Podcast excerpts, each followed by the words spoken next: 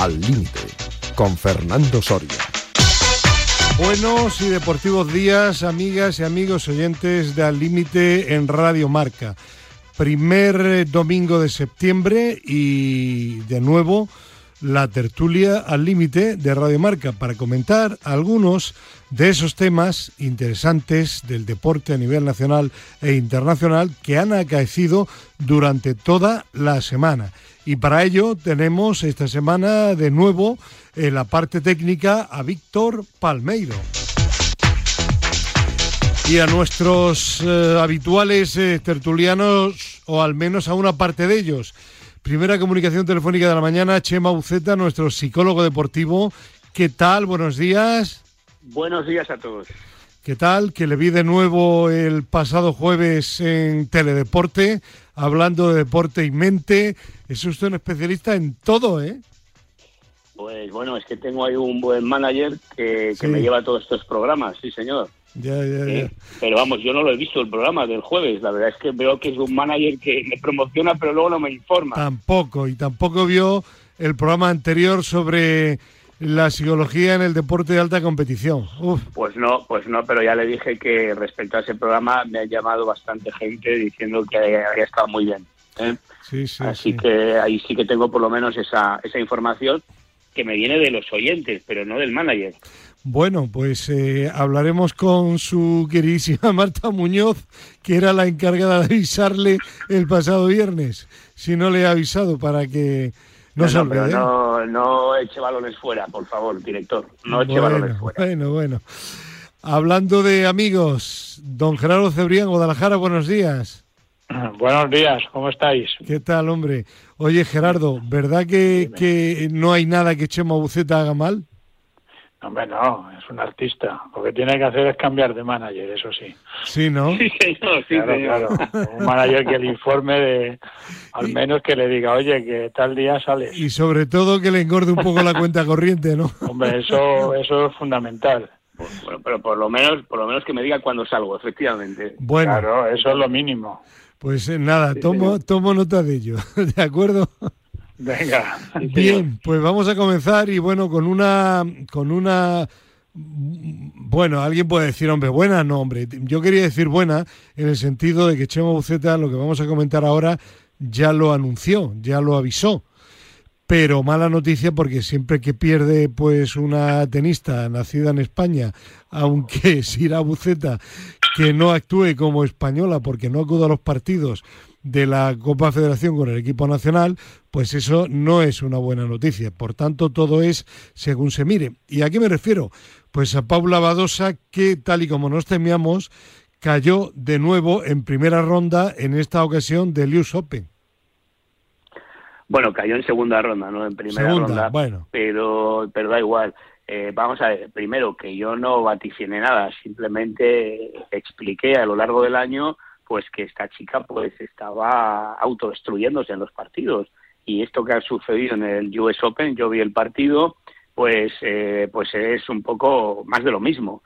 Eh, jugó muy bien el primer set, como suele hacer, pero luego poco a poco, en cuanto las cosas se fueron torciendo, se fue autodestruyendo con, con un lenguaje no verbal muy negativo, eh, bueno, no oía lo que decía, pero lamentándose mirando a su, a su palco, a su entrenador, y poco a poco pues se va, eh, eh, bueno, eh, ella misma, como he dicho antes, autodestruyendo y finalmente pues ha ganado el primer set, pero pierde el segundo 6-1 y el tercero 6-2, es decir, la otra jugadora acaba arrollándola. Entonces, como es más de lo mismo, lo que sigo sin entender es cómo esta chica pues no busca realmente la ayuda eh, que necesita porque incluso en algunas declaraciones ha dicho que, que mentalmente es muy fuerte porque ha pasado cosas en la vida que ha superado, pero eso no tiene nada que ver. Es decir, tú puedes ser muy fuerte eh, porque tu vida te ha endurecido lo que sea, pero luego eh, se trata de ver lo fuerte que eres en, en, en, la competición deportiva, que es de lo que estamos hablando. Y entonces, pues, pues esto ha vuelto a pasar otra vez lo mismo. Entonces, bueno, pues nada más. Y yo no, yo no me, alegro ni, ni, ni, me entristezco porque realmente pues creo que esta jugadora se representa a sí misma. Hablamos de ella pues porque es española, si no pues hablaríamos de otra, pero, pero vamos, creo que no, no representa en mi opinión al tenis español en absoluto. Eh, simplemente es una jugadora que es española y que, y que hace su propio camino. Y cuando ha tenido que jugar por España, pues ya lo he dicho aquí, pues cuando le ha convenido ha ido, pero cuando no le ha convenido, pues no ha ido, ¿no? Con lo cual, pues bueno. Pero una cosa no quita la otra, ¿no? Y evidentemente, pues es una deportista española que está pasando por un mal momento y yo pues la verdad es que lo siento. Ahora, vuelvo a decir, lo que no entiendo es cómo no se buscan soluciones. Porque porque porque las declaraciones que ha hecho el jueves después de perder han sido decir que, que bueno, estoy segura de que saldré adelante, eh, ya llegará mi momento. Bueno, pues vale, pues muy bien, eh, pues muy bien ¿no? Si esto es cuestión de suerte, pues nada. No, hombre, ya es una buena jugadora. La, verdad es que el jueves, la verdad es que el jueves en el primer set jugó muy bien. E, evidentemente, Chema, perdona, potencial tiene, porque lo ha demostrado. El problema es mantener esa regularidad. Claro, pero se ha encontrado con que había un referente, Gardiña Muguruza, que, bueno, pues tiene muchos altibajos, últimamente más bajos que altos, y pero que, claro, ha ganado dos Grand Slam y entonces pues parecía como que esta chica pues podía estar ahí y se la ha encumbrado. Y luego como el ranking eh, a veces es muy engañoso porque eh, el ranking cuenta el número de torneos que has jugado. Claro si has jugado más torneos pues, tienes más puntos por un lado. Por otro lado está que hay gente que defiende puntos. Eh, ahora por ejemplo tenemos el caso de Emma Raducanu que ganó el abierto de Estados Unidos el año pasado, 2.000 puntos. Este año la han eliminado en primera ronda, ha perdido los 2.000 puntos y, ha pasado del puesto al puesto 80, ¿no? Entonces, entonces, como también es verdad que en el tenis femenino hay muchos cambios en las jugadoras que ganan, etcétera, pues entonces bueno, eh, ella de pronto se ha encontrado con, con, el número 3, incluso con el número 2, con el número 4, y eso le ha creado una expectativa muy alta a ella y a, los medios de comunicación alrededor suyo que la, pues, la, ha presionado en exceso, ella misma lo ha dicho, y ese exceso de presión pues pues no lo, no lo sabe manejar. Entonces ahí es donde está realmente el siguiente reto, aprender a manejar el, el exceso de presión que tiene alrededor para poder, pues que, eso, que, poder mantener con regularidad ese nivel al que, has llegado. Claro, que no le perjudique. Y efectivamente lo que acabas de decir, esto también es un buen ejemplo de que una cosa es llegar y otra cosa es mantenerte. Claro, claro, claro. Eh, Gerardo, ¿tú cómo lo ves? Pues, bueno, la explica muy bien Chema, ¿no? Yo hombre, hombre. quizá incidiría en que lo mismo no es solamente un aspecto psicológico o mental, sino también es juega un importante papel el aspecto físico, ¿no? Porque no se entiende que, que por lo menos las últimas derrotas eh, ella ha empezado ganando, luego ha terminado perdiendo. Yo recuerdo que hace tiempo eh, su preparador físico, lo conozco personalmente, se llama David Antona, fue un grandísimo saltador de altura, llegó a, a saltar 2.26 pues estamos hablando de hace 15 o 20 años, cuando esa marca era muy respetable, bueno, tanto que ahora a los mejores españoles les cuesta hacerla, y, era su preparador físico, fue dos veces campeón de España, yo no sé si es que ha cambiado de preparador físico o no, la verdad es que cuando la, la enfocan, eh, enfocan su palco, no, no veo a David, no sé si, si sigue siendo su preparador físico, pero pues, pues, realmente algo, algo extraño hay, ¿no? Porque empieza arrasando y jugando maravillosamente y, y, luego es como si se le pero aparte, aparte del físico, eh, Gerardo, como decía Chema, yo creo que, que, puede ser también el problema, que evidentemente puede ser parte del físico, ¿no?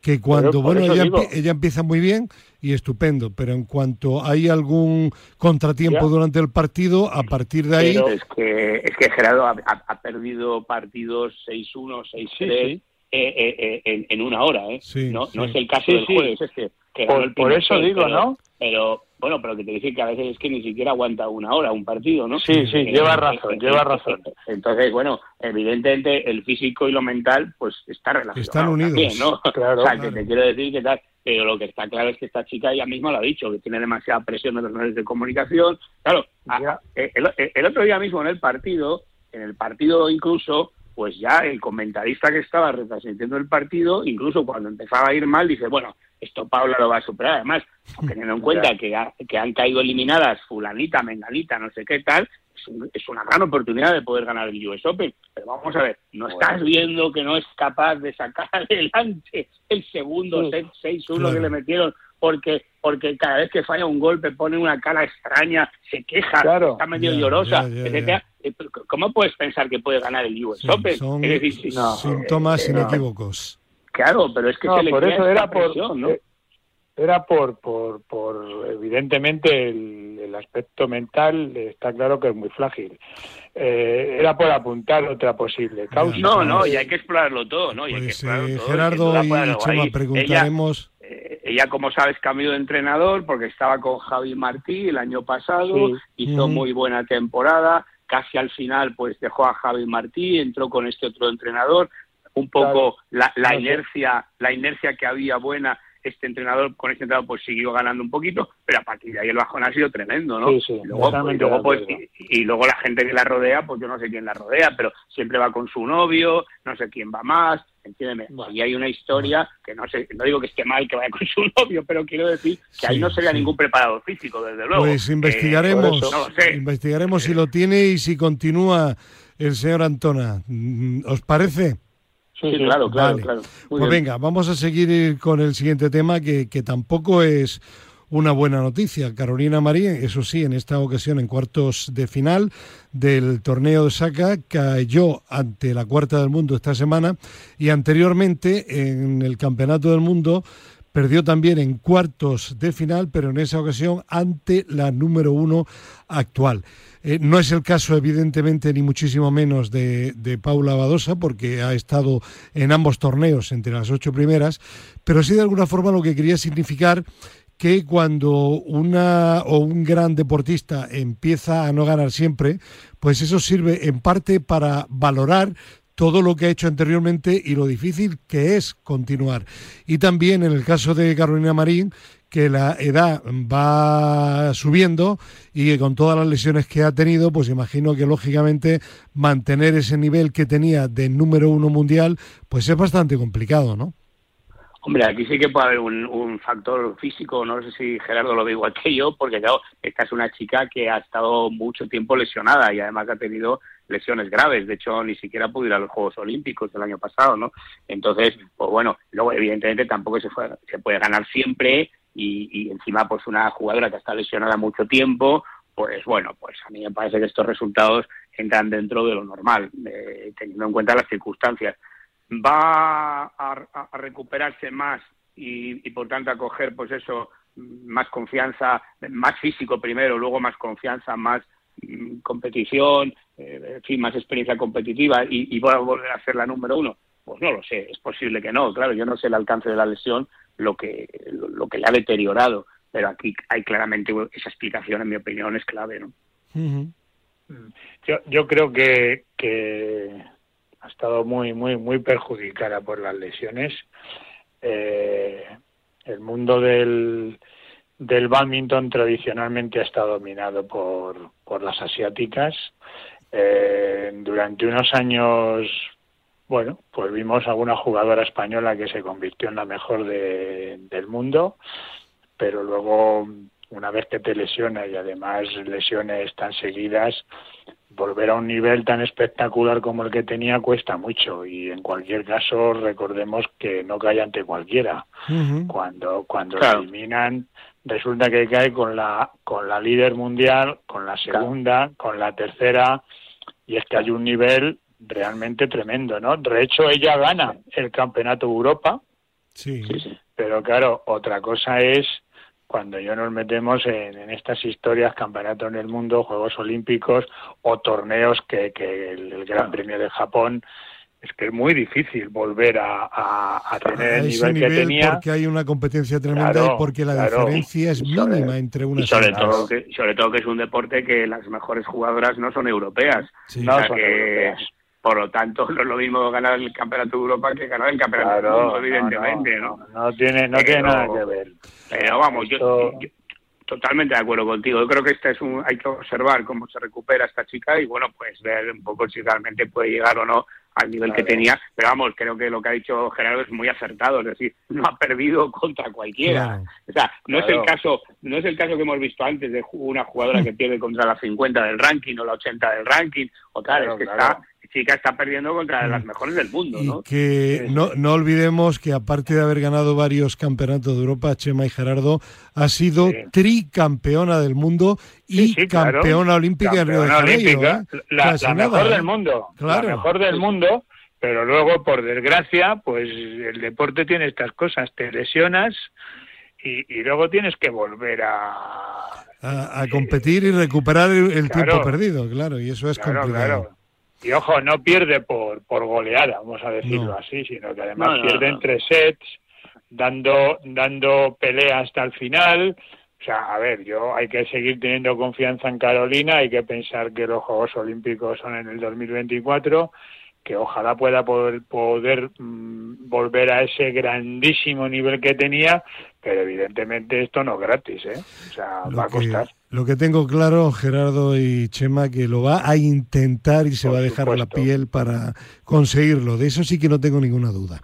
Yo tampoco. Bueno, pues esperemos que, que recupere y si no recupera el nivel, ahí queda pues ese currículum que tiene brillante, ¿no? Brillantísimo, porque durante mucho tiempo ha sido, a pesar de ser europea, española y onubense, la número uno del mundo. Bueno, y vamos a seguir adelante y vamos a hablar ahora de atletismo. Lo que pasa es que, Gerardo, no, no sé de qué vamos a hablar, porque el otro día cuento un secretillo en el chat interno de Al Límite, decía Gerardo, pues no tengo ningún tema así para comentar y decía, respondía Chema Uceta, pues entonces no intervengo. Y, dije yo rápido y raudo, pues eh, Gerardo, hay que hablar de lo que sea para que Chema intervenga. Así que vosotros diréis de qué hablamos. Eh, el atletismo es, vamos, es un, un, un fijo en esta tertulia. El día que no hay atletismo aquí, esto ya no es lo mismo. Bueno, pues bueno. Así que hay que hablar de lo que sea, aunque sea del color del tartán, yo qué sé, de algo hay que hablar. Pues hombre, la, la historia está en que, bueno, claro, queda una, una gran cita para lo que queda de temporada, que es la, la final de la Diamond League, que es en Zurich, como sabéis, es el, son dos días de competición, el jueves y el viernes, ahí se van a juntar bueno pues pues la cren de la cren del atletismo mundial prácticamente todos los podios del mundial y de y del europeo de, de, las pruebas que están incluidas este año en el programa de la Diamond League. Yo creo que solo va a haber un español es pronto saberlo todavía que es eh, Asier Martínez que va a competir en, claro en su prueba en 110 metros vallas. Eh, y, bueno, en todo caso, destacar, mm, primero, como ha dicho Chema muchas veces, la poca presencia de españolas, en este, españoles y luego de españolas en este circuito. El pasado viernes vimos en Bruselas las actuaciones de Mariano García en 8, Marta Pérez en 1500, Irene Sánchez Escribanos en 3000 obstáculos y ahora llega a Zurich y de momento, de momento, insisto, eh, el único que está previsto participar es Asiel Martínez, que, que bueno, eh, tiene los puntos necesarios para, para competir en la final. En, en Turín no se compite porque sí, sino que tienes que estar incluido dentro de, de los que suman puntos, luego si se producen bajas pueden ir repescando. La temporada Fernando y Chema ha sido larguísima, extenuante, con, con tres super competiciones en verano, mundial, europeo, Commonwealth, los, los atletas, como, como se ha visto en las últimas reuniones, tanto de la Diamond League como del Continental Tour, llegan, mm, perdón por la expresión, descojonados, así de claro. Incluso alguno que tenía intención de participar finalmente se, se, ha bajado del carro, por ejemplo, el, el, gran lanzador de peso, ¿no? Ryan Krauser, el campeón olímpico y del mundo y plumarquista mundial, últimamente, bueno, no ha aparecido en la última en Bruselas eh, ni, compitió.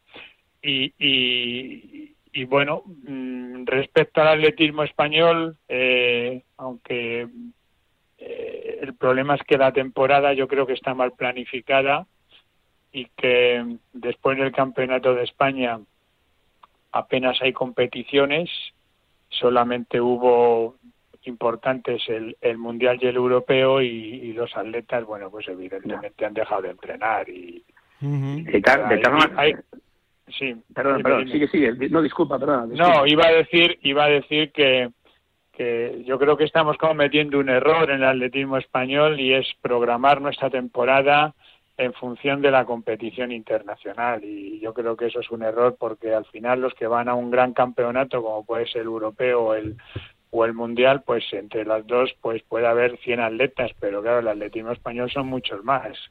Entonces yo creo que como se ha hecho en otras ocasiones alguien llámalo Federación Española Federaciones Autonómicas o los organizadores de pruebas en pista deberían planificar actividad durante, durante el mes de julio y agosto. Yo en mi época llegué a competir hasta en septiembre y en octubre y no me pasaba nada. Eh, estaba la, competición estaba más estirada. Ahora el, el problema es que empieza en junio y, y, acaba en acaba en julio y claro eh, está todo muy condensado y yo creo que eso yo creo que eso es un error. Eh, Gerardo, ¿en qué, ¿en qué competías tú? Yo era fondista, corría 5.000, 10.000, 3.000 obstáculos y luego ya cuando eh, corría maratón y media maratón. Pero yo lo dejé muy jovencito, eh, con 24 años. Sí, 24. Sí, lo dejé enseguida. Yo terminé los estudios y enseguida me puse a trabajar y era muy complicado trabajar y estudiar y aunque luego ya empecé a, bueno, pues hacer las dos actividades. Enseguida me llamaron de la federación como jefe de prensa y yo en el en el 81 ya lo, lo dejé. Entonces, eh, dime, dime, Chema. No, no, no, no, no, que no, me parece interesante lo que estás contando y, y, y, lo enlazo con lo que has dicho antes, que efectivamente, claro, si, si no hay competiciones, pues cuál es la motivación por entrenar. Te, te, vas a la pista y dices, coño, ya está, hasta la pista cubierta ya no hay competiciones, pues ya me dirás, pues pues son varios meses. Eh, está claro que tiene que haber competiciones de distintos niveles. Ahora, sigo sin entender, y ya lo saqué aquí, tú mismo lo has dicho, eh, ¿por qué no hay más atletas españoles en la Diamond League? No lo puedo entender. Es un tema pues económico, me parece que dijiste, ¿no? O algo así, que había problemas. Más, que, más que... No les invitan o... Bueno, claro, claro, evidentemente, a ver, un tema económico, mm, hombre, claro, todo está relacionado con la economía, pero evidentemente a la Diamond League van los mejores atletas del mundo. Y, meterse ahí, meterse en, en, pruebas de, de, la Diamond League, además con un programa tan exigente, Chema, tú lo sabes, es un programa de dos horas. Sí, sí, eh, y además, eh, ya la tendencia es no hacer pruebas de, resistencia. O sea, cada vez hay menos menos competiciones de 3.000 obstáculos, 5.000 y 10.000. Entonces, claro, mm, tú analiza qué atletas españoles pueden meterse en 100, 200, 400, en mil, bueno, en 1500 hay alguno, en 800 hay alguno. ¿Qué atletas españoles, claro. ¿qué atletas españoles pueden meterse en algún concurso, en algún lanzamiento? Complicado. Sobre todo cuando, claro, sobre todo además no, sobre todo, Chema, cuando además eh, son habas contadas. Al final contratan a ocho, no contratan a más. Ocho únicamente por cada prueba, perdona mi ignorancia, sí. claro, claro, ocho por prueba. Y, y, luego, hombre, en 1500, pues sí, a lo mejor van 12. Y como tenemos nivel, pues hay algún español. En 800, pues lo mismo. Pero claro, en... en, no, entiendo que, que concursan. Ahora, te pregunto, tiene que ver que nosotros no organicemos ningún meeting de la Diamond League, porque claro, si lo organizásemos, a lo mejor entraría más gente. Bueno, en el, en el que organizas tú siempre entra gente, porque yo veo, ya sabes que sigo la Diamond League y, siempre hay atletas locales, ¿no? Que, que, rellenan un poco los huecos, ¿no? Eso sí, eh, pero, pero luego eso hace que te inviten más en otros mítines o no, o no tiene nada que ver. No, no, no, no, no tiene nada que ver porque además la la Diamond League, aunque son organizadores privados, está tutelado por la por la Federación Internacional y no, no, permite un cupo de atletas locales, pero luego lo que hace cada organizador es llevar a los mujeres, a los mejores. No, no, no tiene nada que ver. O sea, vale, vale, vale, vale, En, cualquier caso, Jamaica, eh, por ejemplo, Jamaica, Jamaica no organiza ninguna prueba de la Diamond League. Pero claro, pero tiene a super Claro, claro, claro, claro, ni Cuba, Cuba tampoco. Eh, eh, entonces los mejores saltadores de claro, de triple, claro, pues ahí está. ¿no? claro, nosotros dónde brillamos? Brillamos en medio fondo, en fondo y en marcha. Marcha no hay en la Diamond League. Y en, y en, pues medio fondo, claro, pues sí que van corredores de Gerardo, hay que reivindicar la marcha. Y ahora, y ahora no, no, ya, ya, no en el Diamond League no lo veo, pero por ejemplo en, los 110, en, los 110 metros bueno, pues ahí tenemos gente buena ahí, ¿no? Ahí tienes a Sier. Y, y, cuando ha estado bien Orlando, también se ha metido en la Diamond League. Y cuando estaba bien Ruth Beitia, también iba a la prueba de altura. Claro, y es, es, muy complicado meterse en la Diamond Oye, hablando de nivel, me, me, permites un instante, Chema, y luego tú preguntas. Es un tema tuyo. El otro día le preguntabas a Gerardo Cebrián por Bruno Hortelano y no llegó a, a, responder del todo, yo creo, Gerardo Cebrián, ¿no? Eh, bueno, no, no, no creo que sea una casualidad que no esté en un buen nivel. Eh, algo tiene que pasar, a lo mejor es la ausencia de entrenamiento, de motivación. Realmente, ¿qué es lo que hay detrás de una persona que, que estaba llamado a ser uno de los mejores atletas del momento? Es de pues tuvo un accidente monstruoso que yo creo que nunca se ha dicho toda la verdad de ese accidente desde el punto de vista sanitario, quiero decir. Todo el mundo dijo la mano, la mano, pero la realidad es que, es que se, se, destrozó todo el, el, franco derecho de su cuerpo y aunque volvió a un excelente nivel, de hecho hizo récord de España de hizo récord de España de 400 metros y, llegó a ser eh, estuvo en fue medallista en el campeonato de Europa de, de Berlín con el relevo 4 por 400 pero pero realmente pues le ha costado mucho volver a los entrenamientos. Yo creo que compite con con un déficit importante. Cada vez es más difícil llegar a un, a un cierto nivel. Y luego yo creo y esto es una opinión eh, muy personal que eh, está jugando a tres barajas. Está jugando a la baraja del 100, a la baraja del 200 y a la baraja del 400. Entonces, por ejemplo, en pista cubierta hizo 400, pero luego para el aire libre preparó el 200, donde fue al Campeonato de España y, no lo hizo bien. Eh, luego mm, tendría opciones de haber ido con el relevo 4x400, pero claro, al preparar el, el 200, pues se queda fuera del 4x400. O sea, está llevando una política de preparación de prueba bastante errática. Eh, ¿Este chico de qué, vive, de, qué, vive, Gerardo? Eh, ¿Tiene una beca de alto nivel o no? No, no, no, yo sepa, no, la perdió y yo creo que con la actual restricción de becas que aplica la, la actual Federación Española de Atletismo, yo no sé si recuperó eh, alguna beca a raíz de la, de, la medalla de plata que ganó el 4x4 en, en el Mundial de Belgrado en pista cubierta, pero en cualquier caso es una beca de, no es de estas de altísimo nivel. O sea, y, tiene buenos patrocinadores, porque es un chico que casi no se oye pues, hablar de él, ¿no? bueno, pues ahora no veo yo que tenga muchos patrocinadores. Gerardo, ¿y vive en España o en Estados Unidos? No, no, vive y entrena en Madrid. En Madrid. Vive y entrena en Madrid. Estaba en Barcelona y ahora vive y entrena en Madrid con. Sí, sí, en el, en el INEF. O sea, él, no está en la Blume, vive en su casa o en su piso. Pero, pero ¿y no sería mejor para él centrarse en una prueba, en una distancia, e intentar sacar algo ahí y a partir de ahí a lo mejor ir a otras distancias? Chema, claro, Chema, tiene un entrenador, tiene un manager. Ya, eh, bueno, pues eh, yo, el manager yo sí como el mío. Bueno, el, el manager a mí yo creo que es bastante eficaz, Alberto Armas, pero claro, al final el que decide es el atleta y, y bueno, pues eh, claro, si el atleta dice, no, no, yo en verano, en, en, invierno 400 y en verano 200, mm, mm, bueno, pues eso es muy complicado, luego rendir al alto nivel y sobre todo cuando un atleta empieza a entrenar para irse a una distancia superior como es el 400, pues es muy, muy, pero que muy difícil. eh, volver a la distancia inferior. Acordaros que Hortelano fue campeón de Europa en el 2016 de 200, pero desde entonces, mm, excepto en ese campeonato Europa de Ámsterdam y en los Juegos Olímpicos de ese año, 2016, luego ya tuvo el, el accidente después de los Juegos, nunca, nunca ha vuelto al 200. De hecho, se decantó por el 4 Pero este año, pues no sé. Vale, vale, pero que incluso ha batido el récord de España después del accidente, en el 4, Sí, ¿no? pero, pero el igual- de 4, bueno, y, Ya, ya, sí, bueno, sí, pues sigue ahí, pues, pues sigue ahí, ¿no? Sigue ahí, sigue ganando, Pero- y ganando y pero- ganando.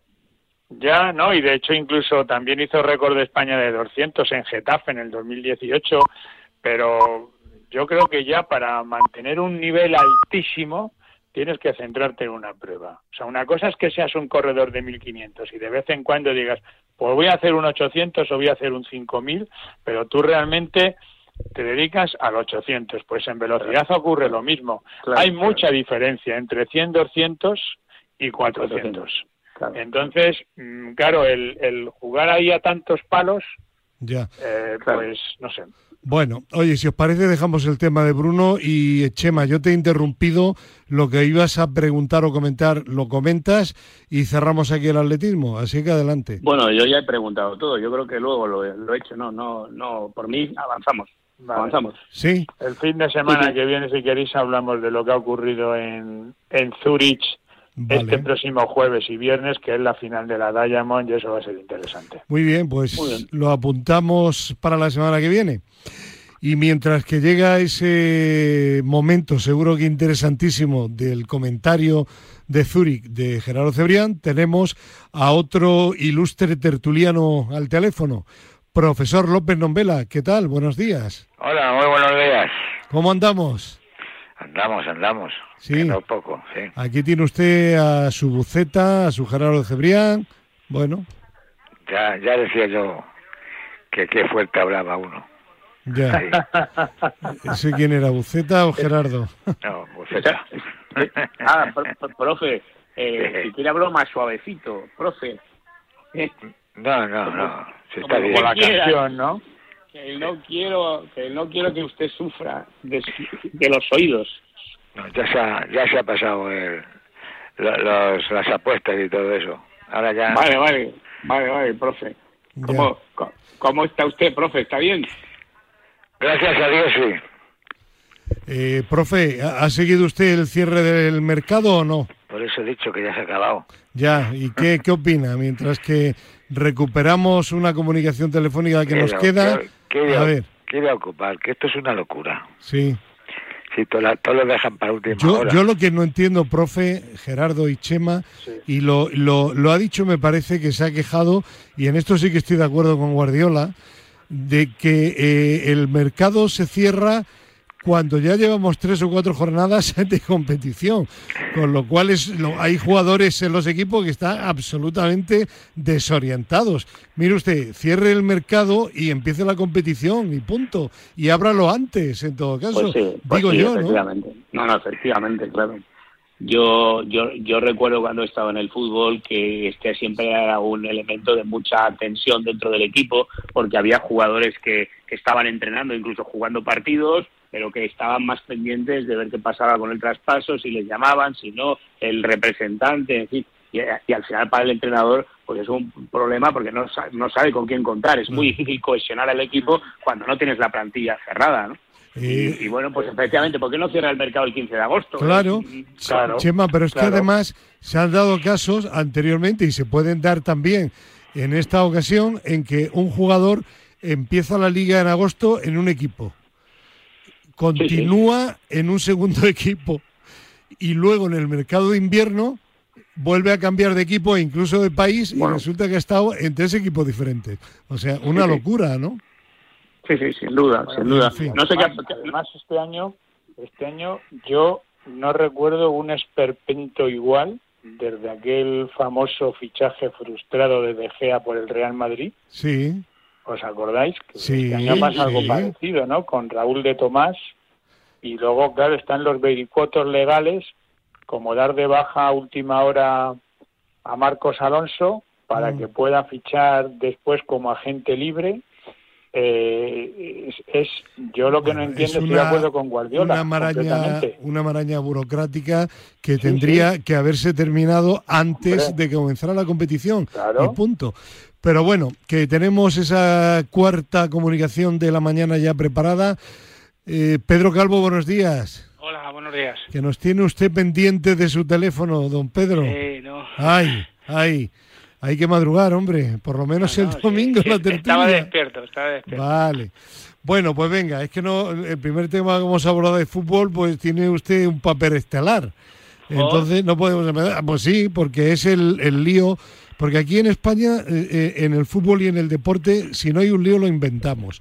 Eh, se está hablando. si es contra la red, mejor. Claro.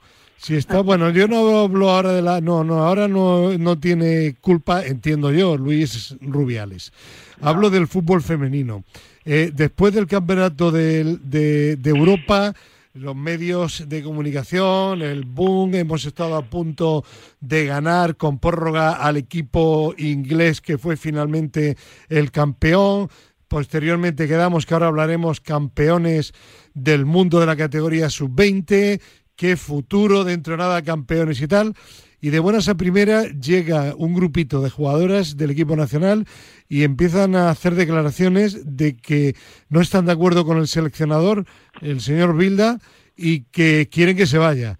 Y Bilda dice que no se va porque tiene dos años de contrato, que él es además director deportivo de fútbol femenino de la federación y que él no se va que además lo que se habla en el vestuario no tiene que salir del vestuario y que si hay problemas o tienen quejas, que se las cuenten a él directamente. Total, que empieza el rifirrafe y el pasado jueves rueda de prensa de las jugadoras, de momento se callan, eh, dicen que vale, que van a seguir, eh, hay jugadoras que ponen mala cara en la rueda de prensa, a mí me da la impresión de que ahí hay un cisma, incluso entre las propias jugadoras, unas a favor y otras en contra, y a mí personalmente pues me da mucha pena y mucha rabia. Pedro, tú que estás ahí metido más que los demás en ese mundillo, eh, cuéntanos qué hay detrás de todo esto y, cómo va a quedar la situación, porque insisto, y ahí está Chema, que es psicólogo, que es tertuliano y que es entrenador, cuando empiezan ya los problemas, malo, ¿eh? Ah. Sí, pero bueno, esto no es la primera vez que pasa. Eh, vamos a ver, yo tengo la información que que puedo tener, primero, eh, voy a intentar eh, no ser bruto, ¿vale? Por no tener problemas. Por no tener problemas, porque primero, Jorge Vilda es mi amigo. O sea, no es un conocido, no hay mucha gente de la federación que no son intenta quitarte la camiseta de... No, no, pero no es cuestión de quitarme la camiseta. ¿eh? Aquí yo te voy a hablar claro eh, sobre lo que entiendo. Pero es que además es que Jorge no es un conocido de los muchos que tengo en la federación, que tengo conocidos. Es que Jorge es amigo de hace muchos años, con lo cual eh, como entrenador se puede equivocar, claro que se puede equivocar, como se equivocan todos, pero, pero creo que, que, no es justo lo que se está intentando hacer con él, que ya se ha hecho, qué casualidad, anteriormente con Quereda, hace unos años. Y en la misma línea bueno, y también se hizo con el entrenador del Barcelona. Claro, entonces, y además justamente viene de jugadores del Barcelona, porque los jugadores del Real Madrid no estaban de acuerdo. Ya.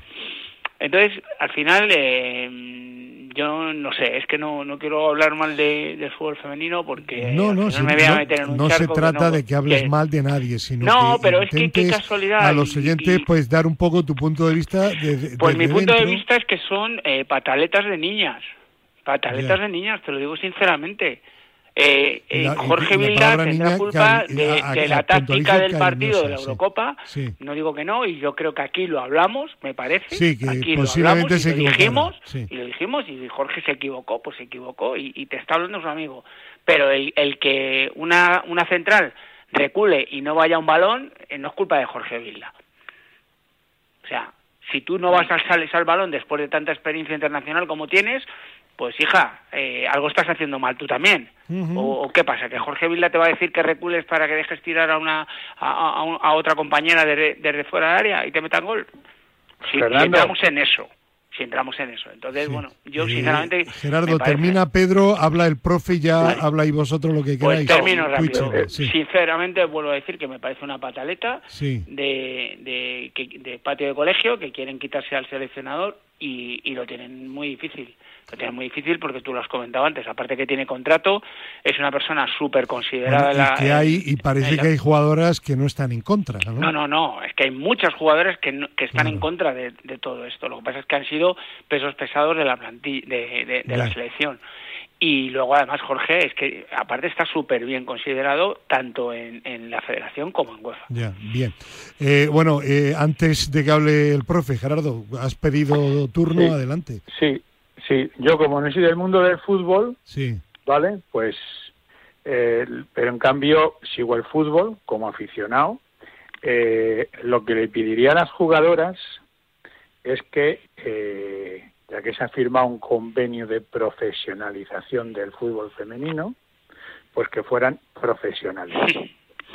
¿eh? O sea, que fueran profesionales de verdad en todos los aspectos, absolutamente en todos.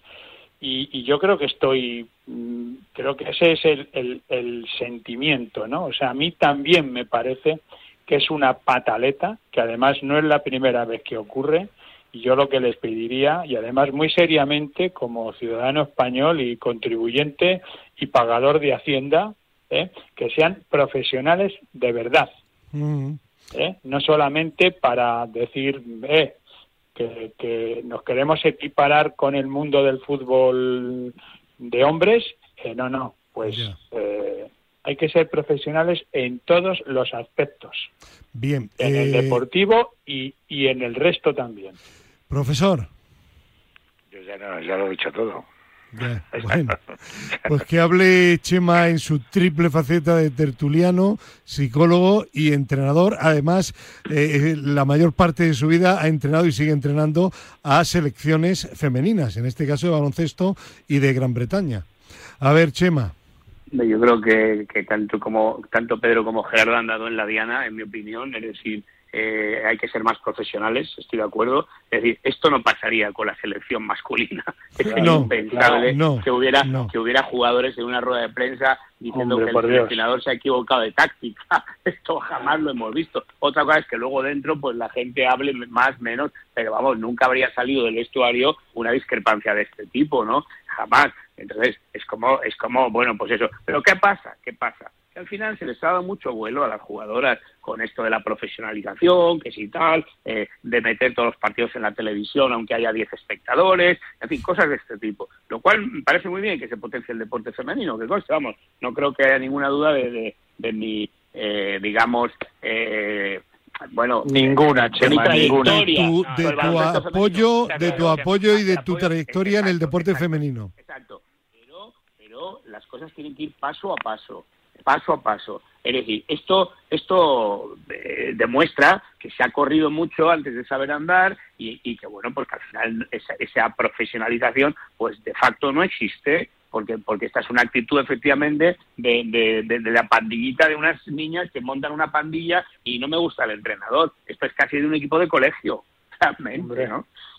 Pues si, no te, si, no te, gusta el entrenador, habla con el entrenador o habla con, con la federación, habla con la federación, pero, además, si no te gusta el entrenador, te tienes que. No, perdona, si no te gusta el entrenador, te tienes que fastidiar. Porque el jugador de fútbol no elige al entrenador. Entonces tú, tú, tú vas a, a, un equipo y, y, el entrenador es el que ha puesto el club o el que ha puesto la federación. Y si quieres ser profesional, tienes que aceptar que eso es parte de tu oficio. Entonces, no, hacemos una camarilla entre cuatro o cinco, a ver si nos cargamos a este. Ahora, lo que yo no sé, que me gustaría preguntar, quizá Pedro pueda decirlo, es ¿Por qué hacen esto? Sí, ¿Por qué les cae mal este entrenador? ¿Porque las ha perjudicado? ¿Porque no pone a sus amigas?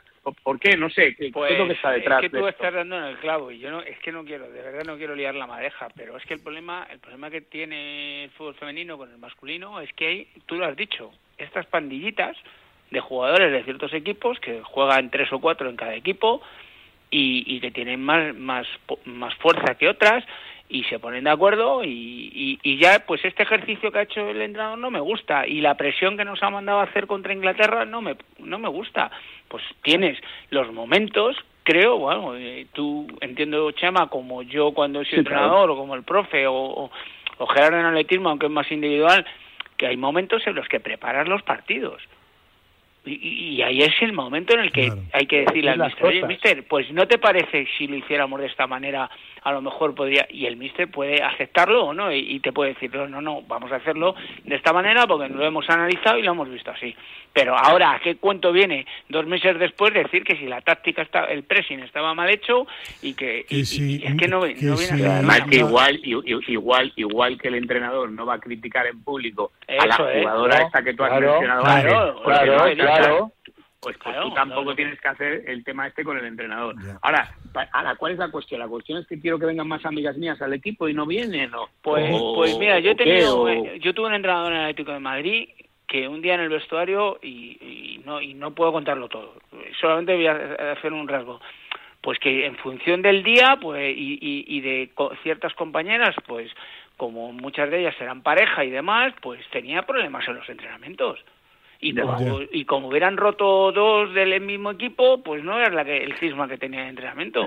y, me decía, cuando nos estábamos cambiando, cuando yo estaba en Majadona, me decía, menudo cisma tengo hoy. Dice, la gente se cree que entrenaba, que entrenaba eh, fútbol femenino, en este caso la, la, categoría femenina es fácil, y no es fácil y no es fácil. Entonces, pues bueno, pues no, no sabemos por qué eh, estas chicas ahora de repente pues han cambiado. Sí, desde luego lo que, lo que yo he leído y he escuchado únicamente apelan a motivos deportivos que son siempre eh, subjetivos, evidentemente. Claro, pero es que, que, no entrena bien Jorge Vilda. Con los años de. Vamos, yo os digo, pongo la mano en el fuego por Jorge Vilda. igual que igual que critiqué en el partido de, de la Eurocopa que, a mi entender, se había equivocado pero pero eh, aquí participo como tertuliano y aunque es mi amigo, pero he, entendido que para mí, en mi modesta opinión, se ha equivocado, pero eso no tiene nada que ver a que entrene mal. Y no sería motivo en todo caso para pedir el cese inmediato. Claro, claro. aunque fuera un mal entrenador, aunque fuera un mal entrenador, es que no es tu cometido como jugadora. yo ya no entro si yo ya no entro si es bueno o es malo, pero pero es que no es tu cometido como jugadora opinar sobre los ejercicios del entrenamiento o la táctica del equipo en público. No es tu misión no es tu trabajo. Es una falta de respeto a, un compañero, que en este caso es el entrenador, que igual te tiene que respetar a ti, porque no va a decir en público que, oye, fíjate, es que, es que la línea de cuatro estuvo fatal. No lo va a decir nunca un entrenador. ¿no? Y, por eso hemos perdido el partido. ¿Qué entrenador dice esto? Evidentemente no. no han sabido estar. Yo, yo se, han, se han pasado y se han equivocado y son muy poco profesionales.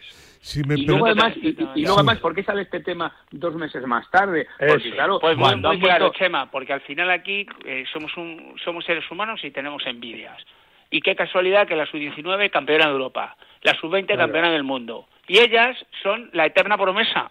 y, hablemos claro, eh, eran campeonas del mundo en Canadá, fuera eran campeones de Europa en, Inglaterra, fuera, a las primeras de cambio. Sí, sí. Y, hay, que buscar que las generaciones que vienen por detrás. Hay que buscar pues una justificación, sí. Claro. Ahora, el otro día, el otro día, perdona, el otro día he leído en un periódico eh, que, bueno, que está claro que el que ha escrito, pues no sé, debe ser el primo de alguna jugadora, criticando a Bilda, diciendo que nunca había ganado nada en ningún lado, que, que jamás había entrenado a un club, que solo había estado en la federación, que no tenía experiencia de alto nivel, etcétera, etcétera. Y, digo, Dios mío, ¿quién ha escrito esto, no? Pues Sin ningún fundamento, la viene detrás de Quereda y... sí, pero, pero, pero, pero, vuelvo a decirte que ya esto, gente que se alinea al lado de las jugadoras, pues porque porque me mola más, porque es más políticamente correcto, como quieras llamarlo, y entonces, pues pobres chicas, fíjate, el entrenador y tal y bueno, y, y, y, menos mal que no ha salido nadie diciendo que es un machista, el pase eso, es lo que pasó con Quereda. ¿eh? Espera, Bueno, pero es que lo que me sorprende es que nadie haya dicho esto, ¿no? Espérate, que una mujer al frente del equipo, pues tiene que estar una mujer al frente del equipo. O sea, pues, vamos, me sorprende que, no haya salido nadie. Menos mal que la ministra Irene Montero no le interesa el fútbol, porque si no estaría dando caña con este tema, ¿no? Oye, por cierto, Pedro, Pedro, aprovecho para reivindicar la figura de la ex atleta Salma Celeste Parayuelo y los dos golazos que metió en la final. Sí, señor.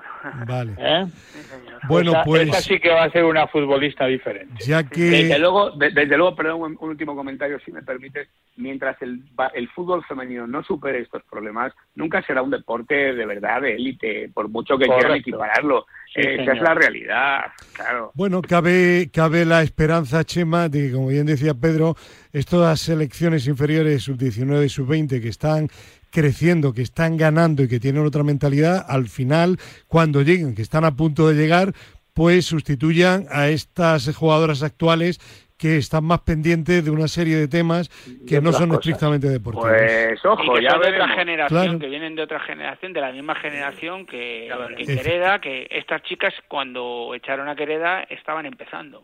Claro. Claro, y, y fíjate, y fí- y fíjate cómo, lo que han aprendido. Profe, ¿qué hace usted con estas jugadoras? ¿Las, la- las vuelve a seleccionar o qué hace? No, que no me gusta.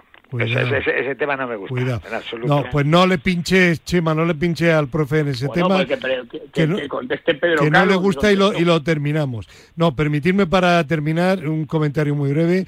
Eh, como periodista de muchos años y de haber estado en muchos campeonatos con equipos de, de fútbol de todos los niveles.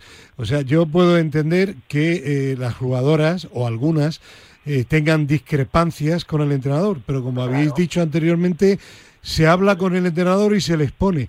Y si fuera el caso, que parece que no lo es, de que el entrenador fuera un déspota o algo similar, que insisto, parece que no lo es, en el caso de Bilda, pues sí que a lo mejor habría que acudir, pero en todo caso a la Federación Española de Fútbol, no a los medios de comunicación, porque empiezas a crear un problema inmenso que en definitiva lo que está es que- perjudicando a tu propio deporte. Y además que te puedo decir también que hay una responsable, Ana Álvarez, Sí. de fútbol femenino, que vamos, que es una máquina. El otro día la, cualquier entrevi- cosa que hubiera, la eh, entrevistamos. llama y pone a escuadra a Jorge Vilda o a que sea. La entrevistamos en el programa deportista de Teledeporte. También. Mira, mira, fenomenal. Con Oye, Chema ¿tienen- Buceta. Pe- Pedro, Pedro, ¿tienen, ¿tienen a una supuesta sustituta estas jugadoras o sustituto para el cargo Me de, imagino que, me imagino de que sí, porque como estáis diciendo, el cambio generacional viene ya con la sub-20, que ya son chicas que están en edad de absoluta. Y, y yo entiendo que sí, y vamos, y, No, no, y aquí me, lo me digo. refiero, no, pero perdón, me refiero si realmente estas chicas que están criticando a Bilda eh, proponen a alguien en su en su lugar. No, no, no, no. Lo que, lo No, que pasa no, es no que, han pro- bueno, no han pues propuesto sabes, de momento a revuelto, ganancia pescadora. Claro. Intentarían que trajeran una chica o, o- o pusieran a Monse Tomé, que, que es la segunda, como es chica, que no creo que Monse aceptara porque tiene muy buena relación con Jorge, o que subieran a Pedro, bueno, cua- cualquier cambio para, para hacerse fuerte. Yo entiendo que no, vamos, y lo que entiendo también es que Jorge, si es listo, eh, no las convocará más, Ya. entiendo. Pero eso ya es opinión. Eh, mía Chema, tú ¿eh? como entrenador y profe, ¿qué opináis? ¿El entrenador debe de prescindir de esas jugadoras o no? Por mi parte sí. Usted sí prescindiría. Y Bueno, tú, yo creo que yo creo que lo primero es que tiene que reunirse con ellas, sentarse cara a cara Sí. y decirse todo lo que tengan que decirse. Este es el primer paso. Pero ya lo han aparte- hecho. ya- Pero si ya, si ya lo han contestado. Ya. Ya lo han Si hecho. lo han bueno, pero pero yo no sé lo que han hecho o lo que no han hecho. Simplemente digo que es el primer paso. A partir de ahí, pues oye, habrá que ver si realmente estas jugadoras pueden integrarse en el equipo con una actitud positiva o si van a ser un problema grave Claro, para el grupo. claro, claro. En cuyo caso, pues, pues, pues no tienes que volverlas a llamar, claro, pero pero claro, también el entrenador tiene que cuidar un poco de imagen en el sentido de decir, oye, no las llama porque le han criticado, ojo con eso, ¿entiendes? O sea, Eh, eh, eh, tiene que eh, encontrar, tiene que encontrar la fórmula de, de- de ganarse y sobre todo, y sobre todo, el entrenador debe romper ese grupillo. Esa es la clave. Es decir, que si hay cinco, tienes que romper a las cinco. Ni te quedes con las cinco, ni eches a las cinco. Eh, Chema, por eso decía yo al inicio de este tema que se ha creado un problema que no tendría que haber surgido, que no va a beneficiar para nada en lo deportivo y que no va a ser fácil de solucionar. Que se va a solucionar, seguramente sí, pero como tú bien has dicho, eh, hay una serie de decisiones muy controvertidas que hay que tomar y al final va a haber una polémica innecesaria. Pero bueno, si os parece, seguimos este tema de cerca, lo volvemos a comentar si es necesario más adelante y continuamos en nuestra tertulia, ¿de acuerdo? Que no sean. Vale. Profe, vamos a hablar ahora de la, de la Premier. Uf, eh, han roto todos los récords de, de, traspasos en cuanto a montante económico y el otro día en un artículo interesante Zubizarreta y luego lo ha dicho también a alguna que otra persona del mundo del fútbol decía, dice, bueno, es que ¿por qué nos quieren los ingleses la, la, Superliga que proponía Florentino. Dice, porque lo que quieren es que la Premier sea la auténtica Superliga Mundial de Fútbol. Están con, más, con el doble de dinero que nadie. Fichan a los jugadores que quieren y al precio que quieren. Eh, bueno, ahí está el lateral izquierdo del Chelsea, 65 millones de euros. Mm, profe, ¿cómo ve la situación? ¿No, no está habiendo demasiada distancia entre la liga inglesa y el resto? Porque hay mucho interés entre unos y otros. hay mucho y, dinero, los, ¿eh? y los ingleses, claro, lo, lo que pretende ser los mejores y los primeros, además, inventaron el fútbol, pues lo, lo, se lo hacen así. ¿Qué quieres hacer? Pues, es que, es, que todo, todo el mundo va a lo suyo. Son luchas tontas.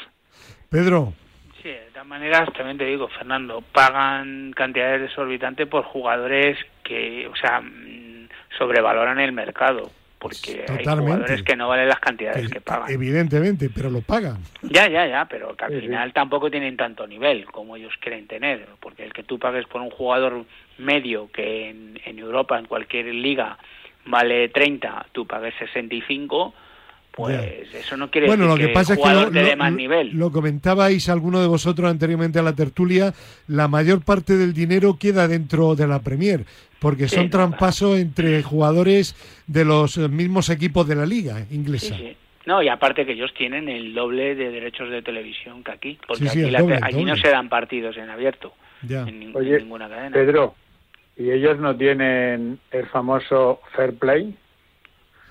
Eh, me pillas, yo creo, que, creo que no, ¿eh? Yo creo, que, no. ¿eh? Tienen el fair play de UEFA, pero yo creo que no. Sí, el de UEFA, pero el interno el fair play como nosotros aquí en la liga, creo que no. Creo eh, que no. O, lo tienen de otra manera. Eh, me pillas, Gerardo. No, no. Vale, vale. Chema, tú que estás muy cerca de, del deporte británico, por tu puesto de seleccionador nacional de, de baloncesto femenino, ¿cómo, cómo, ¿cómo se vive todo esto internamente. ¿Realmente eh, se piensan ellos que, es que son los mejores y que cada vez lo van a ser más?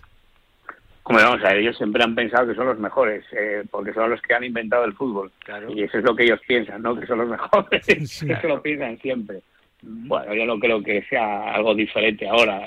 Eh, no, no, no creo que a nivel interno ellos tienen su propia competición, que es lo que les importa eh, y al final pues pues eso da igual con mucho dinero o poco dinero. Aunque los clubes estuvieran ahora arruinados y tuvieran jugadores de menor nivel seguiría existiendo pues esa rivalidad entre el United y el City el Liverpool en fin el Arsenal con, con el Chelsea etcétera no así que bueno lo único que pasa es que es verdad que ahora hay grandes estrellas allí los clubes se refuerzan mucho y bueno pues eso fortalece todavía más la pasión por el fútbol pero ahí el fútbol es, eh, sagrado, vamos.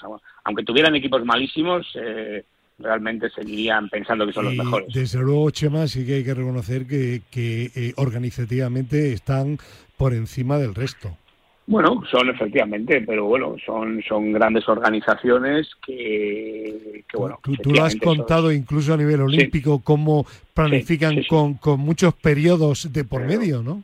Pero el deporte, el deporte británico en general. Sí, sí, sí. No solo, no solo el fútbol, ¿eh? Sí, sí, no, no, en una general, organización interna. Claro, a eso me refiero, sí. Hombre, no todo, no es todo lo que reluce, lógicamente, pero, pero efectivamente, sobre todo los deportes que les interesan, tienen una gran organización, claro.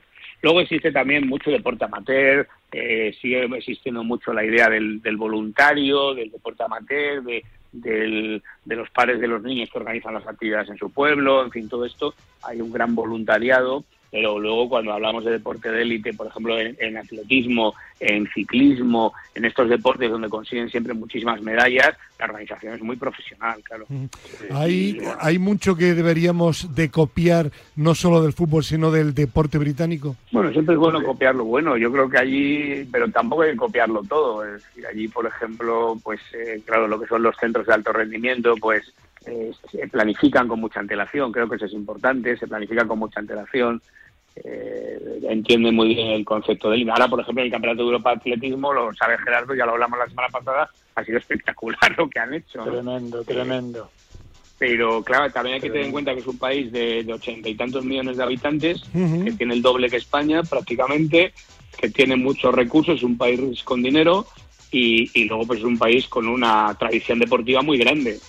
Y esto a veces juega a favor y a veces en contra, porque a veces les cuesta salir de, de, su, de su esquema, ¿no? Y, y, en deportes que no dominan mucho, como puede ser el baloncesto, pues cuesta mucho ponerlo en marcha porque no porque se sale de, del esquema que ellos tienen. Bueno, que no queda tiempo para más, que muchísimas gracias a todos y el saludo pertinente para nuestra queridísima y siempre fiel Rosa, ¿no? Rosa, claro que sí, claro que sí, un, un besazo para Rosa además os quiere mucho a todos y siempre dice que tiene que ir allí a la, a la emisora, que a ver si la invitamos a la cena, A- en fin, que avisa- con eso. Claro que sí, avísanos para que esté ese día aquí Vale, el profe. A lo mejor puedo ir a la cena, ¿eh? Como, Claro, como vale. invitada especial, To- ¿no? Porque tomo nota, la que no queda tiempo. Gracias a Víctor Vale, Palmeiro.